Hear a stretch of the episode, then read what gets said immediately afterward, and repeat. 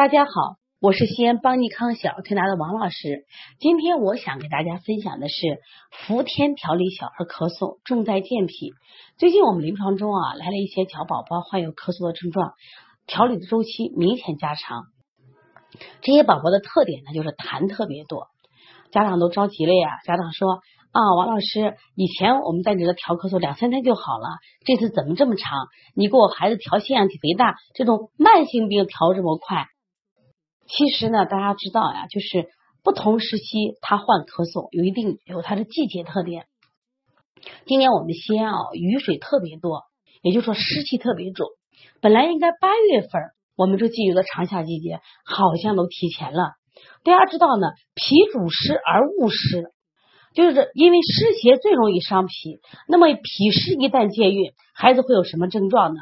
从脸色看，他面色发黄，而且。脘腹胀闷，特别明显的是小肚子排起来鼓鼓的，胃口又不好，这些还大便呢又粘池子，实际上就是我们说的脾病生湿。而且这种孩子呢，他生痰，痰很难化掉，因为他湿把脾困住，脾的功能差了。即使我把这个痰给他化掉了，他又新生新的痰就出来了。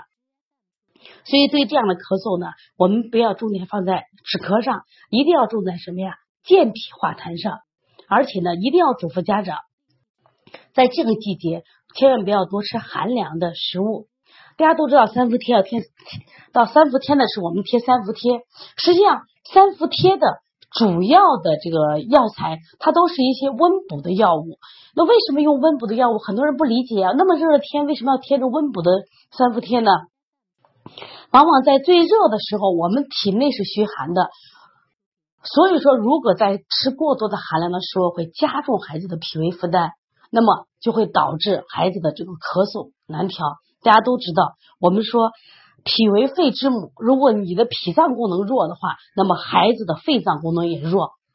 要想孩子把孩子的咳嗽调好，首先要加强脾的调理。那么脾的调理也不仅仅是靠推拿，我们的饮食也很重要。另外，我也想给大家讲一下，如果在这个假期，你如果吃寒凉的这种冷饮呀、水果，伤了孩子的脾胃，到来年的秋冬天，妈妈就要很辛苦了，因为你的孩子特别容易患感冒、咳嗽和哮喘。所以说，在这个季节调理咳嗽的时候，一方面我们要加强脾胃调理，另一方面多给孩子吃一些健脾化湿的食疗。你像我们的山药、茯苓、白术、红豆、薏米，就是非常非常好的食材，希望给孩子经常吃一些。